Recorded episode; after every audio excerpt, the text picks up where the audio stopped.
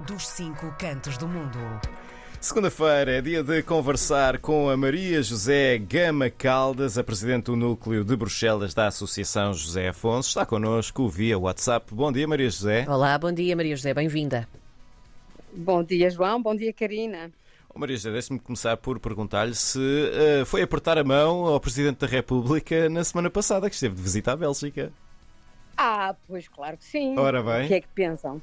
Pois muito bem, é que esta semana foi assim, para mim foi uma semana em cheio, Uhum. muito voltada para Portugal, o que finalmente me acontece eh, não assim tantas vezes, não é?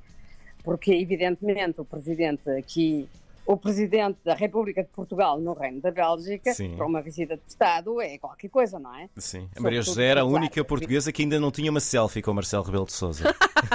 Ah, mas é que eu depois já lhes conto tudo o que aconteceu. Ah, Eu então precisamente selfie, contar-vos selfie. tudo o que aconteceu. Vamos lá então. Então Era vamos isso lá, que eu queria dizer. estamos Porque curiosos. sabe como é? E, é porque sim, não, porque pronto, isto de visita de Estados é tudo muito bonito, mas como vocês sabem, pronto, eh, são, são encontros que se tratam assuntos muito importantes de Estado, e esta- eh, Estado, não é? Sim. Ora, é claro que passa-se a um nível onde o comum dos mortais, isto é, eu, pobre portuguesinha aqui, não tenho nem acesso. Claro. Agora, mas pode acontecer, às vezes, que se tenha diretamente alguma informação sobre as decisões que foram tomadas. Hum, Isso foi o caso quando da visita da eh, do, do- do- presidente e da sua numerosa delegação à Universidade Livre de Bruxelas, que é, como já disse várias vezes, a minha alma mater, e onde seguramente, entre muitíssimos outros assuntos, se decidiu que os cursos do Centro de Língua Portuguesa do Instituto Camões iriam passar também a ser acessíveis aos estudantes da VUB, isto é, a Universidade Irmã, mas de língua flamenga. uhum. Isto, para mim, enche-me de alegria, porque é evidentemente uma, uma boa notícia para a difusão da língua e da cultura portuguesa, não é? Muito bem. Agora, eu aí pude ter as notícias em primeira mão. Depois, a- a outra coisa é que, evidentemente, houve vários encontros com a comunidade portuguesa e, em particular, houve um encontro em que eh, as autoridades procuraram encontrar verdadeiramente a comunidade dos portugueses estabelecidos na Bélgica. Ora, sabe, estimam-se que há mais ou menos 50 mil portugueses na Bélgica, por isso já estão a imaginar que não podia haver toda a gente. Mesmo assim, havia muita gente. O encontro, havia tanta gente que algumas pessoas até se sentiram mal com o calor. Mas, claro, é evidente que houve alguma seleção. Agora, quais foram os critérios, não me venham perguntar, não tenho nem ideia, mas o que lhes posso afirmar é que todas as forças vivas da comunidade, tanto políticas, empresariais, culturais, etc., estavam representadas. E singularmente também estava o mundo associativo, claro, não é? Claro. E no meio dessa gente toda, também estava eu. Agora, aqui tenho aqui uma coisinha pessoal, porque é sempre a mesma coisa.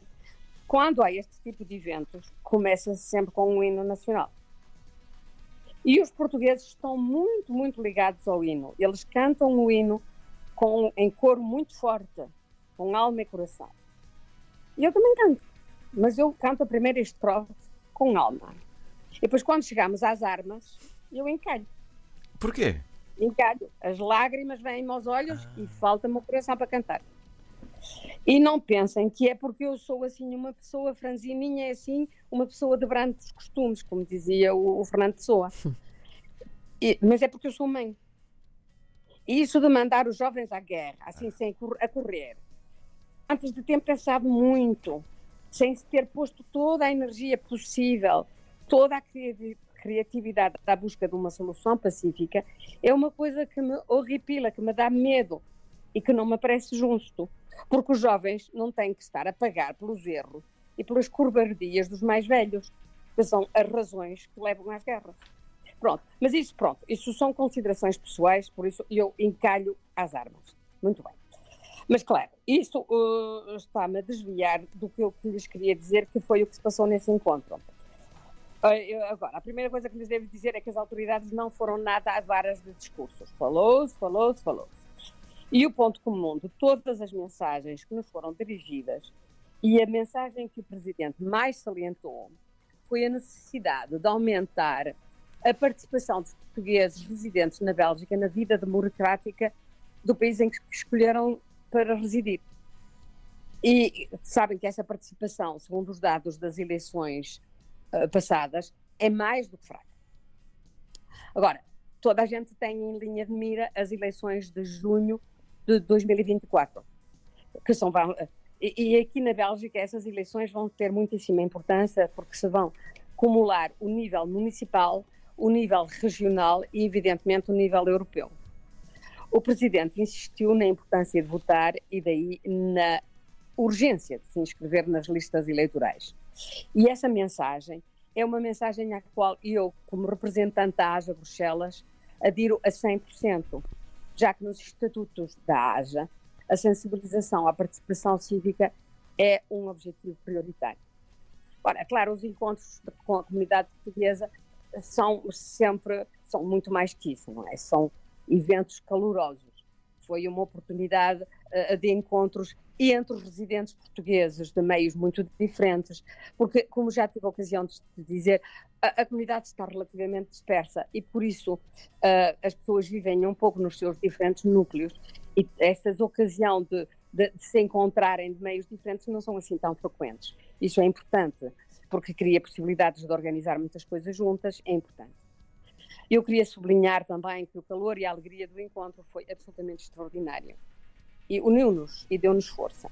Mas há uma coisa que veio aqui salientar: é que o presidente é evidentemente um homem charmoso, mas que tem calma, uma resistência ao cansaço que força a admiração. Porque entre abraços e selfies, o homem não parou. É incrível. Eu gostava de saber qual é o multivitamínico que ele toma. Porque...